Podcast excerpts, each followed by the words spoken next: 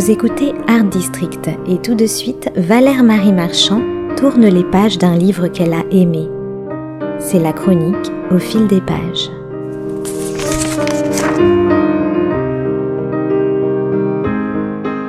Se le dise, il n'y a pas meilleure invitation à la lecture que les anthologies on y trouve de tout, des textes classiques pour commencer, des textes incontournables, indispensables à notre ADN culturel, puis des textes d'avant-garde à rien buissonnier, souvent méconnus du grand public, que l'on redécouvre au détour d'une page et au petit bonheur la chance.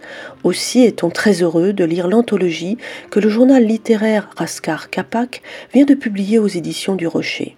Dans ce premier volume, qui regroupe les dix premiers numéros de cette gazette artistique et inflammable, parue entre 2016 et 2018, vous voyagerez en très bonne compagnie, notamment auprès de dix personnalités emblématiques, dix aventuriers de l'esprit qui exercent toujours sur les anonymes que nous sommes une réelle fascination. Je veux parler de Jean-René Huguenin, mort à la fleur de l'âge, de l'aventurier Henri de de l'iconoclaste Guy Hockenheim, mais aussi de Mishima, de Nietzsche, de Maurice René, de James Salter, du légendaire Corto Maltese et des non moins célèbres héros de l'aéropostale. Pour rendre hommage à ces explorateurs d'un monde perdu, le comité de rédaction du journal Rascar Capac, dirigé par Maxime Dahl, Yves Delafoy et Archibald Denay, demande à des francs-tireurs du monde des arts et lettres de tremper leurs plumes dans l'encrier de leurs souvenirs. Cela donne des textes forcément subjectifs, des témoignages inédits, des documents photographiques de premier plan, des entretiens et des conversations à bâton rompu sur des destinées qui ont toutes nourri notre imaginaire. Voici ce qu'on peut lire en introduction au sujet de l'idée motrice de ce journal. Tout commence à la fin de l'année 2015 par une boutade lancée sur une banquette du Fleurus, un petit café en face du jardin du Luxembourg. Trois amis qui ont pris l'habitude de se réunir dans ce bistrot discutent joyeusement de littérature. Soudain, l'un d'entre eux, on ne sait lequel au juste, s'écrie Et si l'on faisait un journal L'ivresse retombe, les mines deviennent songeuses. Fini de rire, il faut passer à l'acte. Instantanément, une figure émerge, Jean-René Huguenin. Cet écrivain, mort à 26 ans en laissant un journal lumineux, nous touche par sa persévérance, par ses rêves, par ses souffrances. Nous imaginons avec passion un brasier qui réchaufferait son âme, une grande flambée qui ferait revivre le poète oublié.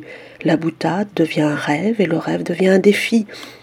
Quelques mois plus tard, le premier numéro de Rascar Capac voyait le jour. Cette préface traduit assez bien la démarche d'une telle anthologie. Il s'agit non pas de faire une simple compilation de témoignages sur la destinée de tel ou tel créateur, mais d'aller à la rencontre de cet autre qui nous ressemble comme un frère et qu'on appelle le lecteur. Il s'agit aussi d'explorer toutes les facettes d'un univers littéraire ou artistique, quel qu'il soit, de le raviver par de multiples étincelles, en un mot, d'orchestrer différents éclairages qui, sous leur aspect le plus fragmentaire, réussissent néanmoins à se recouper et à s'inscrire dans une certaine continuité. Ce pari littéraire assez audacieux doit son succès à un trio de choc, Archibald Ney, Maxime Dahl et Yves Delafoy, trois jeunes mousquetaires qui ont d'abord refait le monde avant de créer leur propre gazette. Le titre même de ce journal, Rascar Capac, leur a été inspiré par Hergé et par le nom de la momie inca bien connue par les lecteurs des sept boules de cristal. La suite de l'histoire est une affaire d'admiration et d'amitié. Bientôt d'autres contributions, et non des moindres, se joigneront à cette belle initiative. Bientôt les numéros se succéderont en kiosque, et les lecteurs de plus en plus nombreux en viendront même à rêver à d'autres affinités électives. La publication de cette anthologie arrive donc à point nommé. On y trouve en prime des documents inédits, notamment des photos du journal de Jean-René Huguenin, une lettre manuscrite d'Henri de Montfred à sa femme et un portrait de Jean-René Huguenin par Pierre Arditi. On peut y lire également de savoureuses chroniques signées par Thomas Morales sur l'incontournable Alexandre Vialat et sur Robert Giraud, alias Bob, qui a reconfiguré à lui tout seul le paysage parisien. Dans son remarquable hommage à Vialat, Thomas Morales n'hésite pas à prendre la tangente et à dénoncer entre les lignes la déliquescence de l'esprit critique. Le journalisme, nous dit-il, subit les assauts d'un hygiénisme délirant. La vérité d'une information se démontre aujourd'hui par le chiffre exact pesé au gramme près sur la balance électronique de l'objectivité et le fait vérifié, calibré, compressé, éclatant de pureté inattaquable comme si cette réalité sous cloche, mesurée par des experts, avait des vertus de droit divin.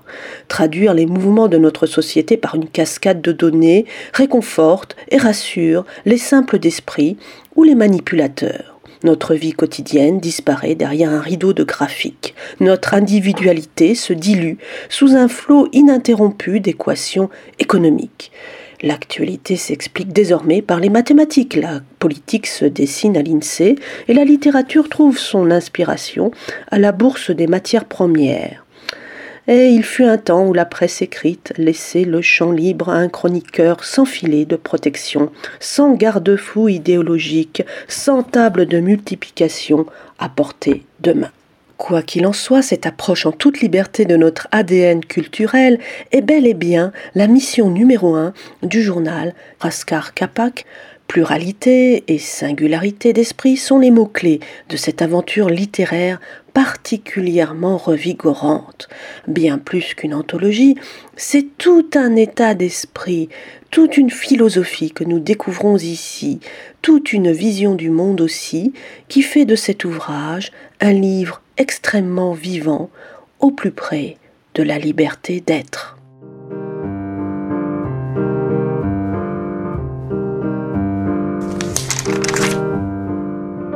C'était Au fil des pages, la chronique littéraire de Valère Marie Marchand sur Art District.